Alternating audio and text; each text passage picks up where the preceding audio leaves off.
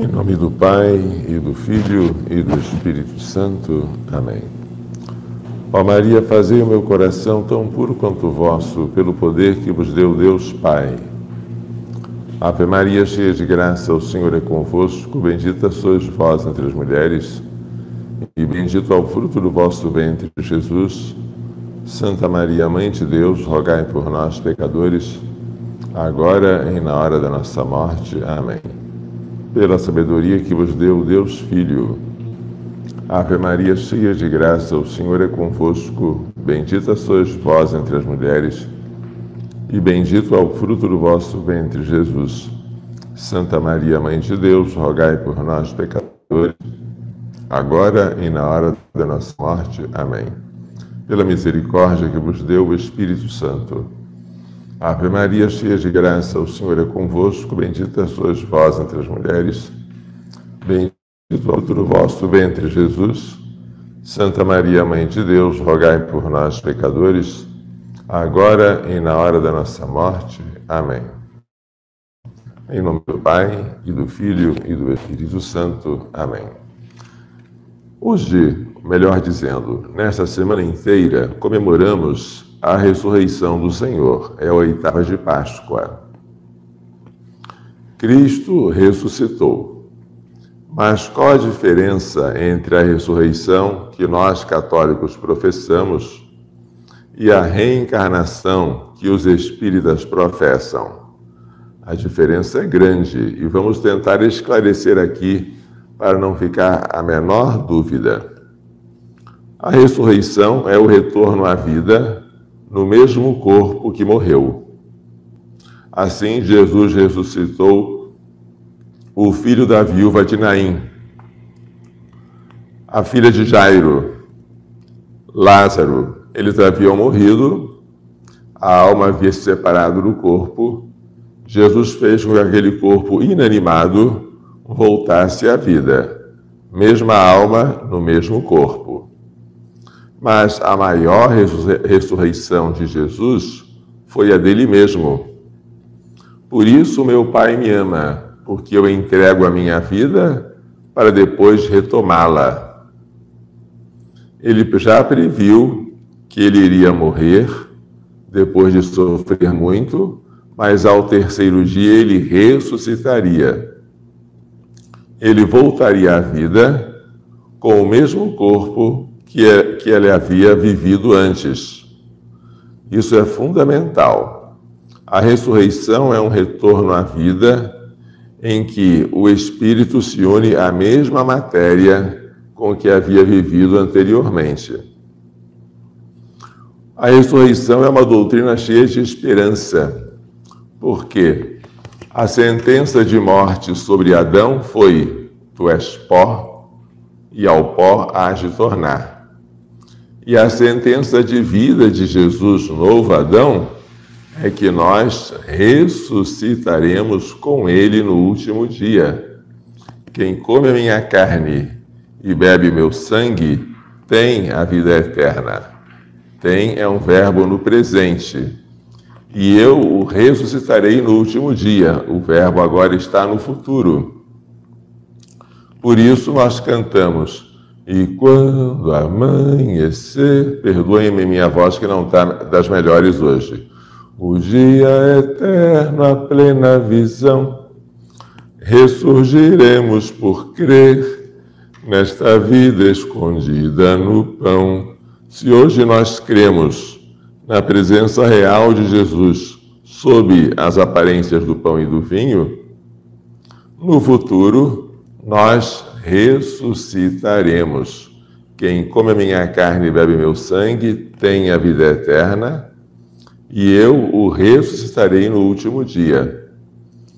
Esta doutrina é cheia de esperança. De, de fato, a gente vê que o nosso corpo, embora, embora vá se desgastando, ele está destinado a um fim glorioso.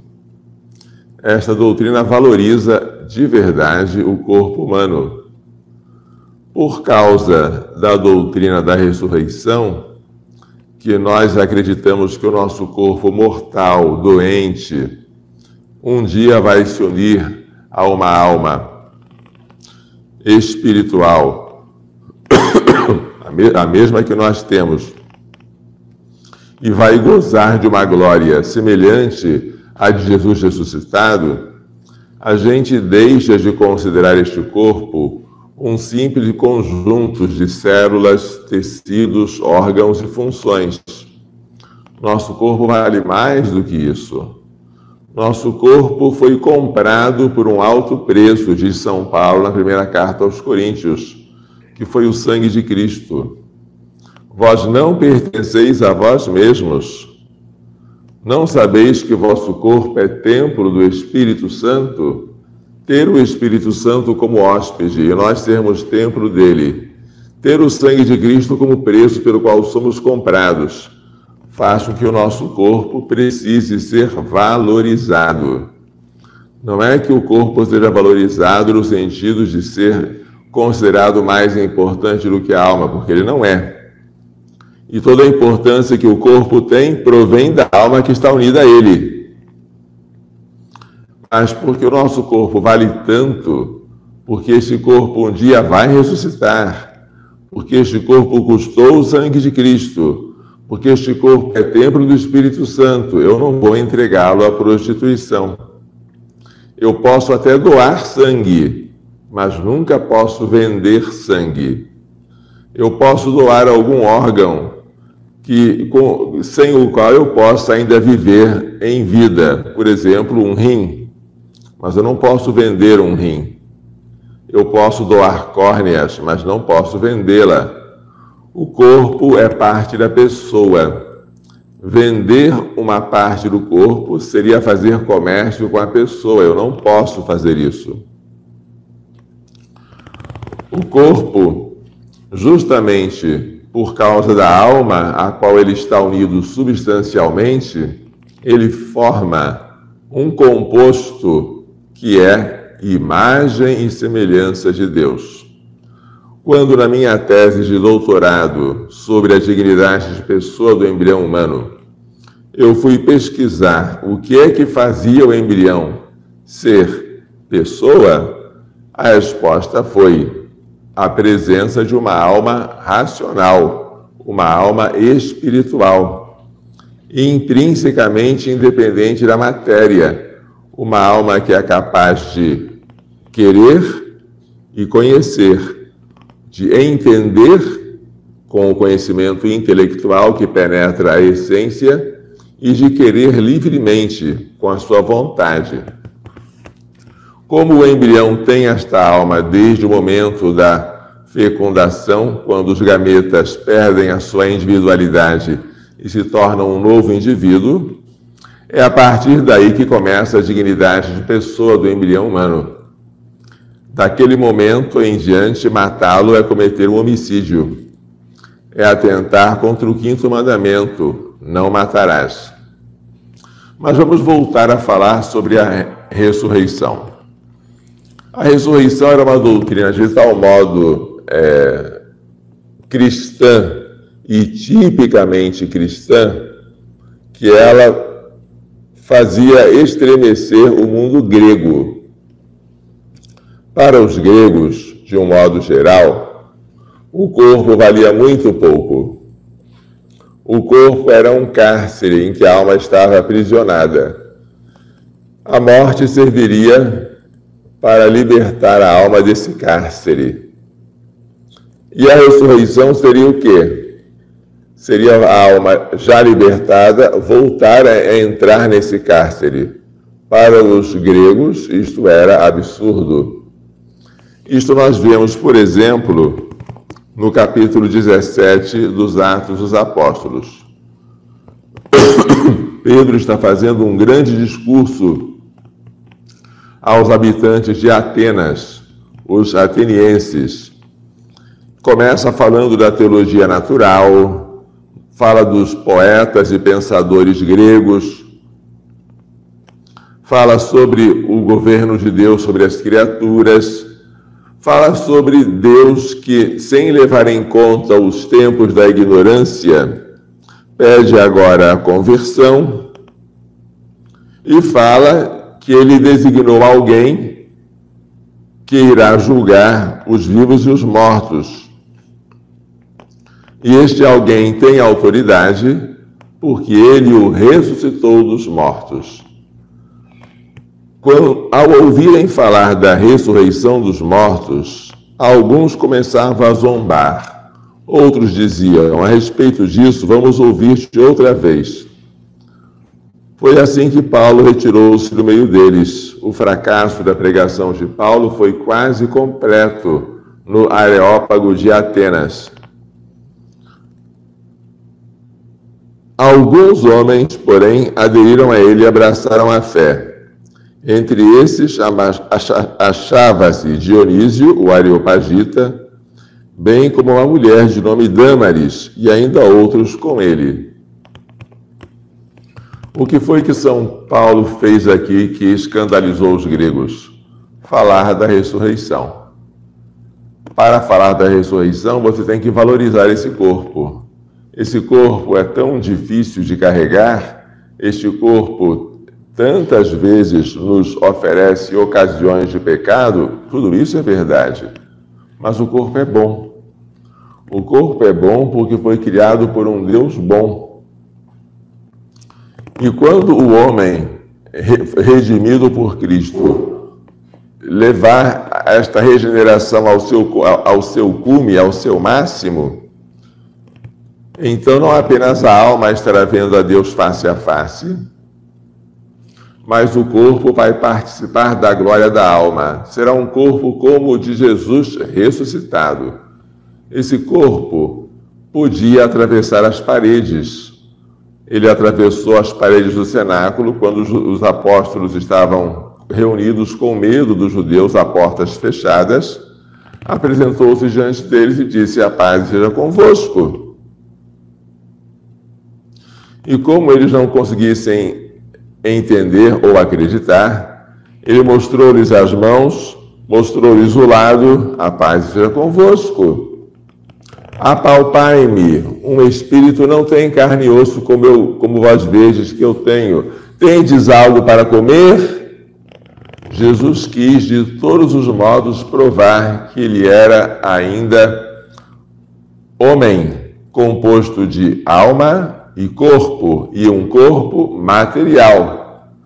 Mas, além de ser um corpo material, era um corpo com propriedades especiais. Uma delas era atravessar a matéria. Outra é possuir um clarão, um brilho. Outra é poder deslocar-se sem gastar energias.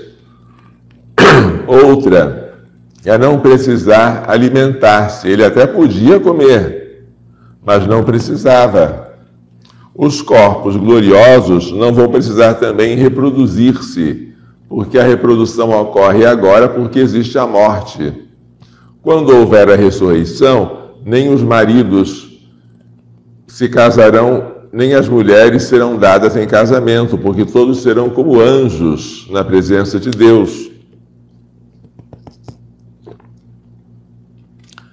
A ressurreição é algo original e que eu saiba não existe em nenhum outro povo fora do hebreu esta doutrina nós encontramos no povo hebraico a doutrina da ressurreição recentemente. Ela, ela aparece nos livros dos Macabeus, naquelas lutas santas pela lei de Deus, em que os, os mártires morrem sabendo que aqueles corpos que estão sendo torturados voltarão à vida com a sua mesma alma. Haverá ressurreição para a vida os sete filhos macabeus, sete irmãos macabeus, filhos de uma mesma mãe, vão morrendo um após outro, manifestando a sua fé na ressurreição. Fala-se também da fé na ressurreição do grande Judas Macabeu, que manda oferecer um sacrifício pelos mortos que morreram piedosamente em batalha, mas que conservavam algumas penas temporais de pecados serem expiados e o livro diz, segundo Macabeus 12, ele fez isso porque acreditava na ressurreição. Porque se não acreditasse, teria sido vão e supérfluo rezar pelos mortos. Mas se ele fez um sacrifício em favor dos mortos, é porque ele considerava como certa a doutrina da ressurreição. Eis porque é bom e piedoso rezar pelos mortos, a fim de que eles sejam livres dos seus pecados, segundo Macabeus, capítulo 12. Confiram isso depois com mais calma, tá? A doutrina da ressurreição aparece também no livro de Daniel, Daniel capítulo 12, versículos 2. Alguns dos que dormem do pó da terra ressuscitarão para a vida ou para a glória, e outros ressuscitarão para a ignomínia, para a vergonha eterna. Mas, fora o povo hebreu, que é privilegiado, porque foi o povo que Deus escolheu para dar a verdade e não deixar misturá-la com o erro, e para daquele povo nascer o Cristo, os outros povos se perderam muito em imaginações, confusões, e uma das doutrinas mais antigas e mais erradas é a da reencarnação. Disse que a doutrina da ressurreição nos enche de esperança, porque ele vive, eu posso crer no amanhã. É esperança. A doutrina da reencarnação nos enche de desesperança. Se eu fosse obrigado a acreditar na reencarnação, eu acharia que esta vida aqui, como dizia Dom Manuel Pestana Filho, é uma piada de muito mau gosto. O que, eu estou fazendo aqui? Eu não sei o que eu estou fazendo, não sei nem o que eu era, nem o que eu serei, porque, segundo a doutrina espírita, Eu sou uma alma que se serve de corpos diferentes em sucessivas encarnações. Como é que é isso? Segundo a doutrina espírita, no passado, esta alma que agora pertence a este corpo pode ter animado o corpo de um personagem histórico diferente, por exemplo, Hitler. Por exemplo, Pedro Álvares Cabral por exemplo, qualquer outro, outra pessoa, inclusive de sexo diferente. Mas, além disso, os espíritas costumam estender esta sua doutrina de reencarnação até os animais ou vegetais, o que deixa a nossa cabeça doida. E depois que eu morrer, eu vou me encarnar em qual corpo? Eu não sei. Nem os, nem os espíritas sabem. Mas eu vou encarnar num corpo de uma pessoa boa ou má. Não existe nada que possa dizer, dar a resposta para isso. Porque para o Espiritismo, nós não fomos remidos pelo sangue de Cristo. Não fomos reconciliados com o Pai nossos pecados não foram perdoados. O que Cristo foi, foi um Espírito excelente, que, que se encarnou de maneira maravilhosa e nos deu um exemplo de filantropia, de fazer coisas boas. Mas ele não é Deus. E como ele não nos resgatou do pecado pelo seu sangue, ele não nos oferece esperança. A reencarnação assemelha-se a uma roda gigante sem fim. Você está andando nela e não sabe quando que ela vai parar. Mas ainda que ela parasse, ela pararia onde? Não seria no céu nem na terra. É só dentro daquele círculo. Pela doutrina da reencarnação, você não tem um, um um fim em que você vai esperar. As coisas ficam muito tristes, monótonas, desesperadoras.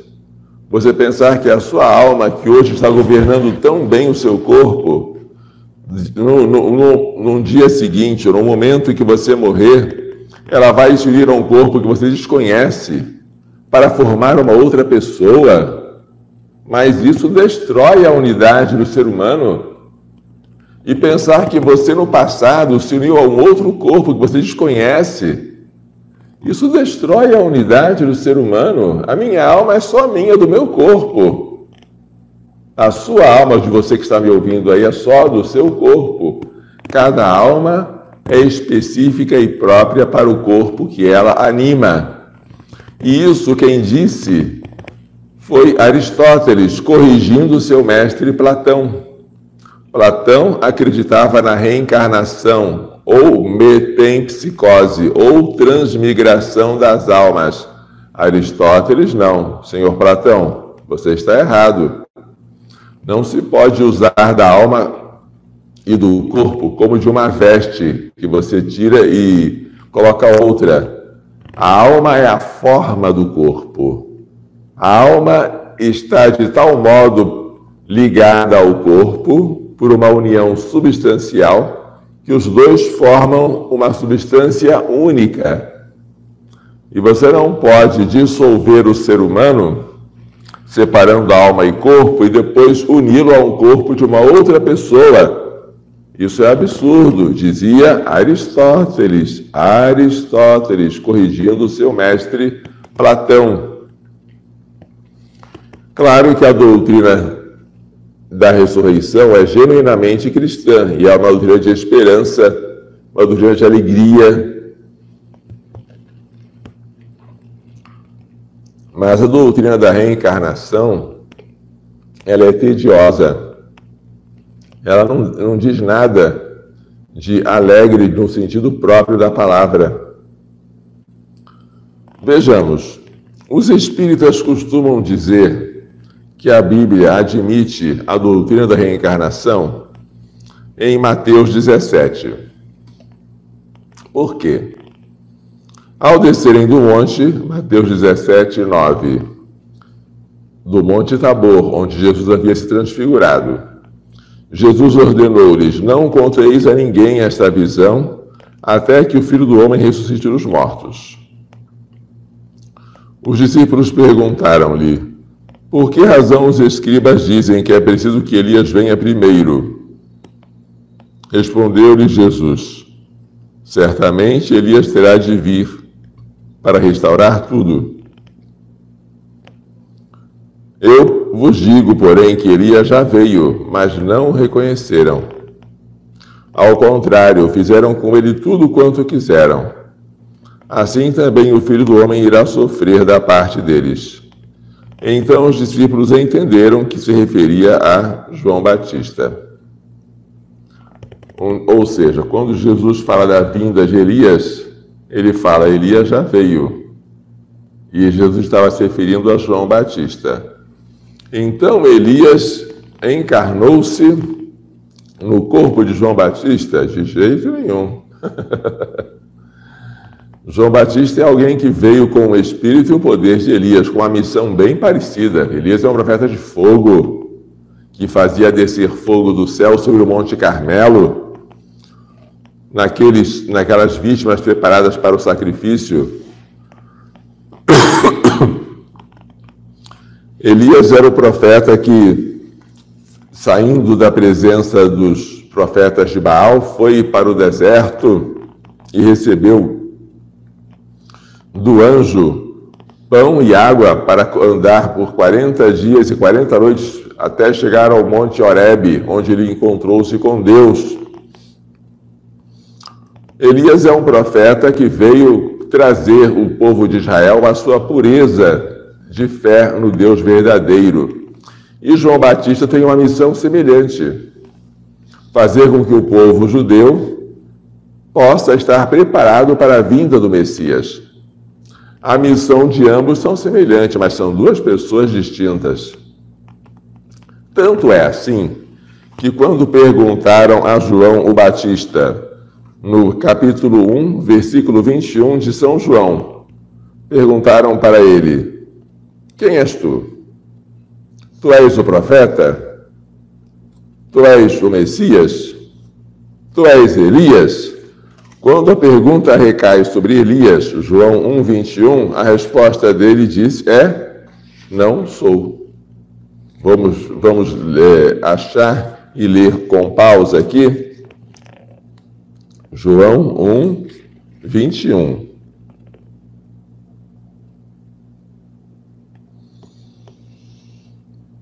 Perguntaram-lhe: Quem és então? És tu Elias? Ele disse: Não sou. Então o que tu és? Eu sou a voz que clama no deserto. Ele não é o Cristo, ele não é o profeta, ele não é Elias, ele é a voz que clama no deserto: Endireitai o caminho do Senhor, conforme disse o profeta Isaías. Mas se você quisesse ainda insistir em conciliar o Espiritismo com o cristianismo, você se esbarraria em um versículo da carta aos Hebreus, Hebreus 9, 27. O que diz esse versículo? Tratando sobre Jesus Cristo, sobre o seu sacerdócio, o seu sacrifício, sobre a sua morte e sua ressurreição, nesta passagenzinha da carta aos Hebreus, diz-se que o homem morre uma só vez. Vamos ver de novo? Hebreus 9, 27. E como é um fato que os homens devem morrer uma só vez, depois do que vem o julgamento, uma só vez nós morremos e depois vem o juízo, o juízo particular. Do mesmo modo, foi, Cristo foi oferecido uma vez por todas para tirar os pecados da multidão. Ele aparecerá uma segunda vez com a exclusão do pecado àqueles que o esperam para a salvação. Segundo a Bíblia, portanto, quantas vezes você morre? Uma. E depois? Depois vem o julgamento. Fica muito difícil, para não dizer impossível, ser espírita e ser católico ao mesmo tempo. Não dá.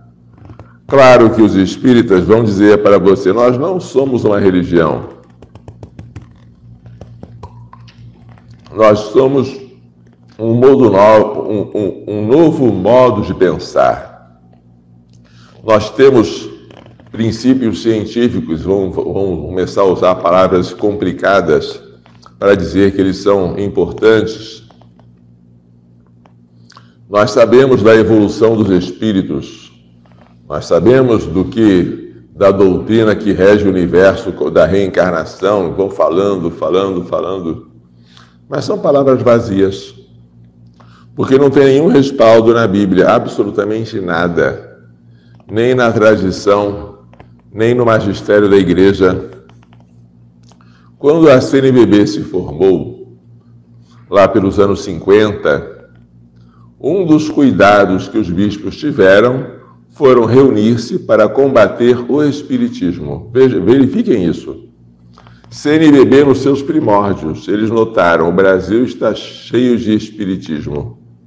Vamos combater isso, porque isso é uma ameaça grave à doutrina católica. As pessoas morrem, os seus familiares vão para a missa de corpo presente ou de sétimo dia, terminou a missa, querem ir para uma, uma casa de sessão espírita para tentar se comunicar com o filho ou com o irmão que acabou de morrer. Mas que é isso? É pressa, pressa de querer conversar com aquele irmão de ter algum auxílio imediato que a Igreja Católica não dá nem pode dar, porque aquele irmão ele está sendo julgado por Deus. E Deus não permite essa conversa dos mortos com os vivos que os espíritas estão querendo fazer. Os dois erros principais do espiritismo são a reencarnação e a evocação dos mortos.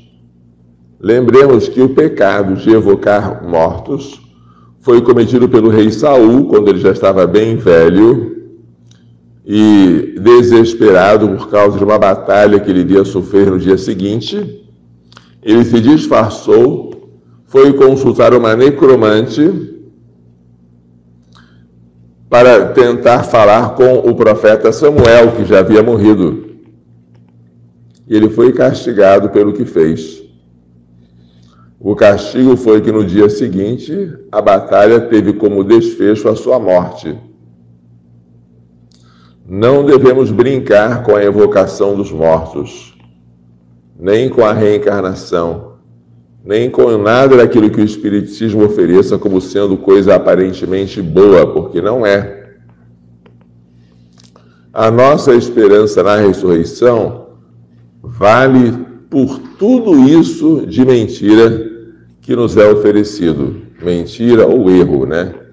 A mentira será feita sabendo que é errada. Nem sempre os espíritas falam com essa intenção. Eles acreditam que é verdade e falam sem saber que aquilo é um erro. Seja como for, devemos rejeitar. Para a doutrina espírita, seria uma coisa bem estranha fazer uma cerimônia fúnebre, Ezequias. Seria bem estranho, porque para eles o corpo vale tão pouco que eu vou, eu vou celebrar o quê? Vou enterrar os mortos? enterrar um corpo que daqui agora já não tem mais nenhum tipo de relação com aquela alma, que daqui a pouco vai se unir a uma outra alma que eu não sei. Isso é triste, gente. Já pensaram nisso?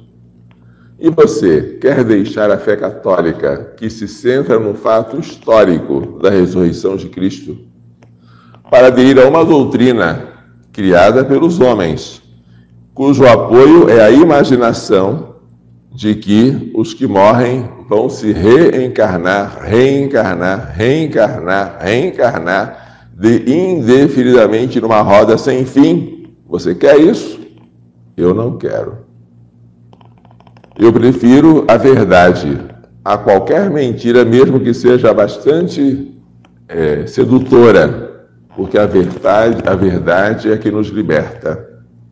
A mentira, ela apenas nos engana e nos enreda, nos, nos faz prender nas redes, mas ela não nos liberta. Por isso, feliz Páscoa, feliz passagem da morte para a vida, do pecado para a graça, da, liber, da, da escravidão do Egito para a liberdade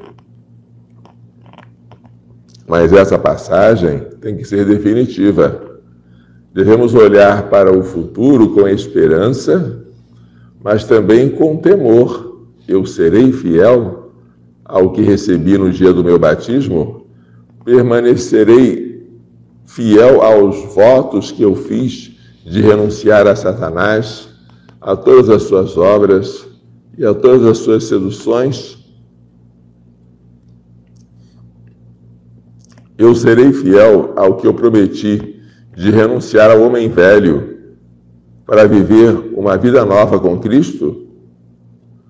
Tudo isso são coisas que nós temos que levar a sério se formos de fato mortos e ressuscitados com Cristo. Não podemos mais olhar para as coisas terrestres, mas para as celestes, onde Cristo está sentado à direita do Pai.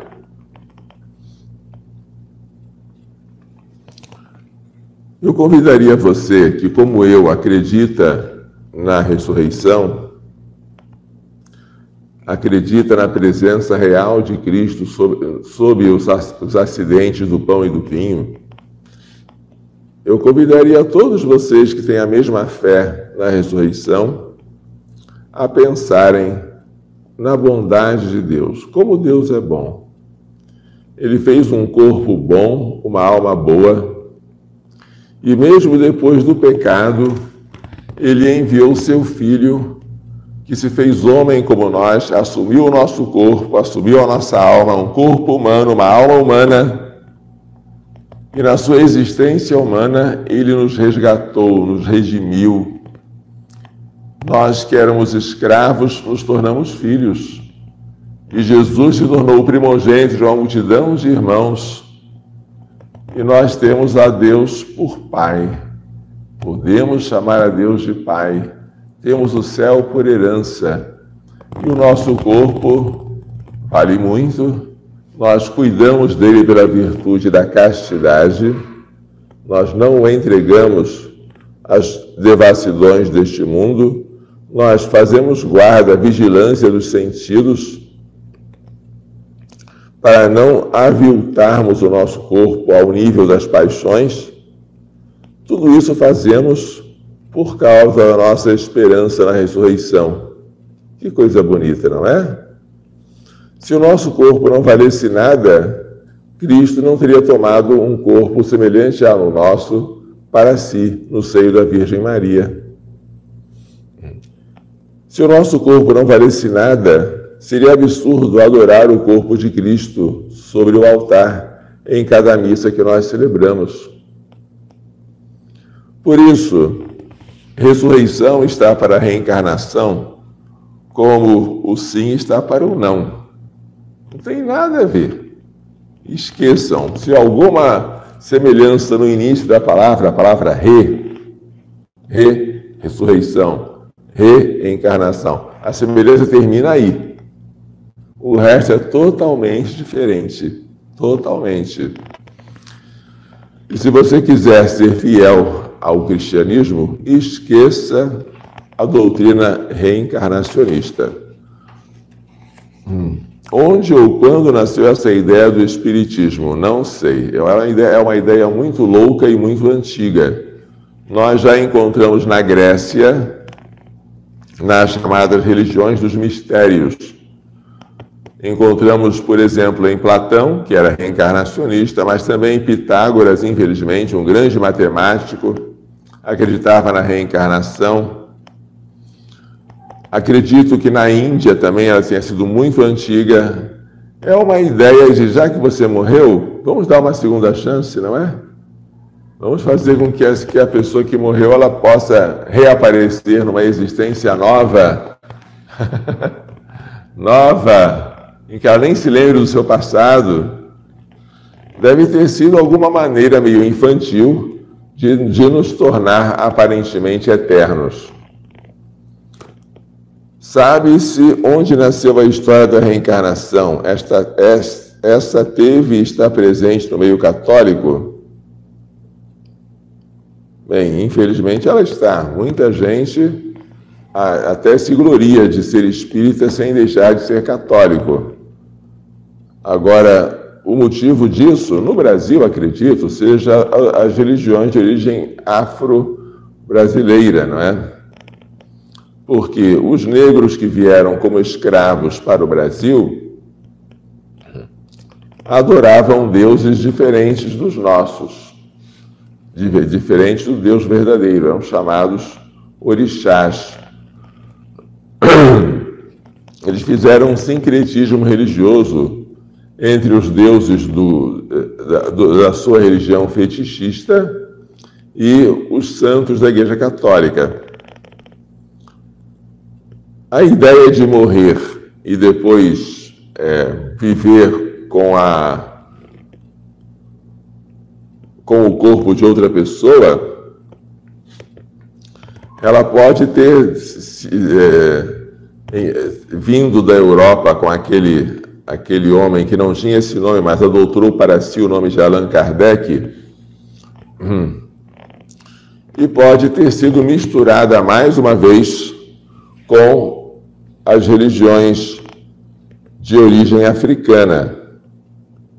Seja como for, o Brasil, que teve tantos negros e tantos, tantas, é, como se diz, tanto sincretismo religioso, isso se tornou uma maneira fácil de, de penetração de religiões falsas, entre elas o Espiritismo. Católico pode ser, acreditar, participar de centro espírita? Resposta: não. E se faz, peca gravemente contra a fé, contra o primeiro mandamento. Amar a Deus sobre todas as coisas, não é? Não é apenas amar, é crer, é esperar, quando eu morrer, vou para um lugar eterno? Quando eu morrer, eu vou para o céu ou para o inferno, a minha alma. Se eu morrer em estado de graça e não tiver penas a expiar, eu vou direto para o céu. Se eu tiver penas a expiar dos meus pecados, eu passo pelo purgatório e vou para o céu. Os lugares eternos após a morte são só dois: céu e inferno. céu e inferno para a alma, porque o corpo, após a morte, fica dissolvido no, na terra.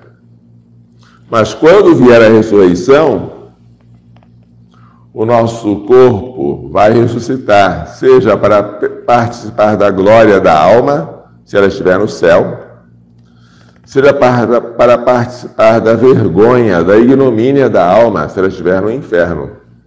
Será o homem todo, corpo e alma, que vai para o céu e para o inferno no fim dos tempos.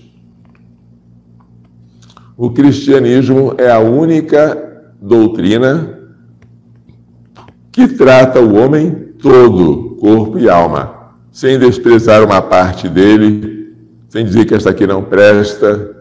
O corpo, embora seja inferior à alma, sem dúvida ele é, depende da alma para tudo, mas ele faz parte da minha pessoa. Eu não posso tratá-lo como lixo. Por isso, antigamente a igreja proibia a cremação dos cadáveres porque a cremação era feita por mero desprezo ao cadáver.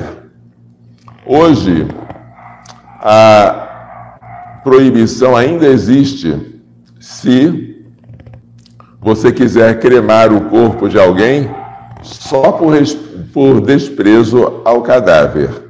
Se não for por esse desprezo, a cremação é permitida, mas você tem que explicar, né? Veja como nosso corpo vale e como nós não podemos brincar com ele. O nosso corpo tem a capacidade de procriar, como causa instrumental de Deus, transmitir a vida. O nosso corpo tem a capacidade de sofrer, e é bonito isso, né? Deus me deu uma alma, um coração para amar e um corpo para sofrer e ao sofrer, eu posso me unir a Cristo pela, pela salvação do mundo, pela redenção da humanidade. Este corpo, unido a esta alma, faz com que ela esteja neste tempo, neste tempo é, de sucessões, em que um instante sucede o outro, preparando-se para a eternidade onde não haverá mais possibilidade de adquirir méritos. Mas tudo que nós gozarmos no, outro mundo será fruto daquilo que nós fizermos neste mundo agora. Muito bem. Nós já tentamos responder as principais perguntas de quem já falou online. Eu volto a dizer a vocês que tenham grande apreço pela plataforma Brightson, www.brightson.com, que publica vídeos censurados pelo YouTube. Vocês podem entrar no nosso canal www.brightson.com.channels.provida e clicar em subscribe. Nesta plataforma Brighton, nós estamos publicando de maneira é, periódica um curso de bioética que foi ministrado na, na Faculdade Católica de Anápolis no segundo semestre de 2018. Este curso está sendo postado em, em, sob a forma de videoaulas nós já estamos na oitava videoaula. Ao todo são 26. E se você quiser, pode assistir este curso na plataforma Brighton. Nas outras plataformas é muito difícil você falar a verdade. Porque se a sua verdade, embora seja verdade, for politicamente incorreta, a plataforma censura e não deixa você falar. Esta plataforma, porém, ela, ela tem a pretensão de, de respeitar a liberdade de expressão, coisa cada vez mais difícil nos tempos modernos. Mas eu me sinto elogiado. Quando um, um vídeo meu é removido, na verdade eu, eu noto como é que essas pessoas têm medo do que eu estou falando. Porque o vídeo se ele não tivesse nenhuma, nenhum poder de influência, ele poderia ter deixado lá. Mas se eles removem, se eles retiram, é porque eles percebem, estão percebendo que eles não são inócuos. A imagem em movimento e com som tem um poder muito grande de penetração. Dificilmente você vê uma censura de fotografias ou uma censura de textos, mas censura de vídeo é onipresente. Todas as plataformas grandes censuram quando falam coisas que eles não querem que nós falemos. Tá bom? Bem, para a gente encerrar, volto a pedir orações e, se possível, a presença no dia 31 de maio, que é o dia em que, com a graça de Deus, eu completarei 30 anos de padre. E a minha mãe, na véspera, dia 30 de maio, vai completar 80 anos de nascida. Se vocês quiserem usar esta alegria, nós vamos aqui agradecer a Deus. E eu gostaria muito que as irmãs que já fizeram retiro a vida no ano passado, ou que não fizeram, mas têm uma. sentem um chamado para a vocação pró-vida, que venham aqui participar conosco desta alegria. Quem sabe esta participação sirva para reavivar ou para descobrir o chamado, para poder se unir a nós no trabalho mais importante da terra, vocês ouviram dizer que nós havíamos sido condenados para pagar uma quantia grande, que já estava em 400 mil reais naquela época, por causa de uma criancinha que não foi abortada.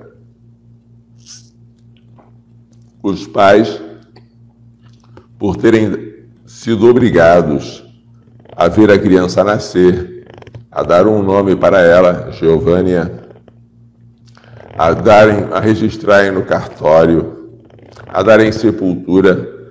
Os pais, dizem os, os promotores deles, né, os advogados, ficaram de tal modo é, machucados ou sofreram um dano moral tão grande de ver a sua filhinha Giovana ainda viva e não jogada numa lata de lixo,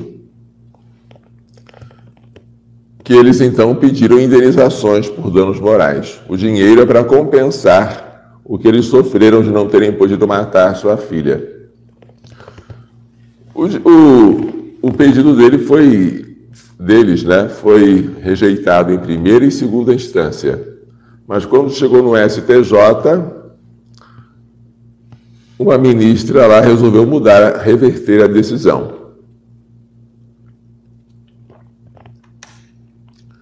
A decisão agora é definitiva, eu estou condenado, mas eles não têm nada para tirar de mim. Porque vão tirar o quê? Vão tirar águas de pedra? Vão tirar os livros? Livros você não pode penhorar, são impenhoráveis. E fora os livros, que mais coisas que eu tenho? Tenho roupas, tenho sapatos, tenho escova de dentes, mas Tirar dinheiro daqui é muito difícil, para não dizer impossível. Aí, os advogados daquela família que não pôde matar o seu filho, por isso ficou muito triste, está querendo dinheiro. Os advogados disseram: Olha, o padre, ele deve ter dinheiro sim. Quem sabe o padre está fazendo confusão entre o patrimônio dele e o patrimônio do Pró-Vida. Quem sabe entre aquilo que o padre tem e gasta e aquilo que o Pró-Vida tem e gasta, haja uma confusão grande, de modo que o padre, sob a fachada do Pró-Vida, está vivendo às expensas daquela instituição. Então, eles pediram ao juiz uma desconsideração da personalidade jurídica para que o Provida pudesse responder também pelos, pelos, pelas minhas dívidas. Mas aí nós já estamos com a defesa pronta, né? Argumentamos que eu sou um associado, o Provida não é uma empresa, eu não sou dono. Eu sou associado do Provida, eu pago a cada mês uma contribuição de associado. Pelo estatuto, eu sou proibido de receber qualquer tipo de bonificação, vantagem, gratificação, qualquer coisa, porque eu sou membro da diretoria e esta proibição vem do próprio Conselho Nacional de Assistência Social. E além disso, a movimentação de contas bancárias depende não só da minha assinatura, mas a assinatura do presidente e do primeiro tesoureiro. Se o juiz decidir conforme a justiça, ele vai dar ganho de causa a nós. Mas como eu já vi, gente, durante todos esses anos, as decisões mais estapafúrdias, mais doidas e menos justas, eu vi, eu peço orações de vocês. Não peço dinheiro, não é isso que eu estou pedindo, não. E se vocês me derem dinheiro, vai para o Provida, não vai para mim. São coisas diferentes. Mas eu peço orações, porque as orações têm um grande poder diante de Deus. A oração fervorosa do justo tem grande poder. E nós vamos precisar que as nossas mãozinhas em oração cheguem até o céu, para que aqui em nós seja feita a vontade dele e não a vontade dos inimigos dele. Tá certo?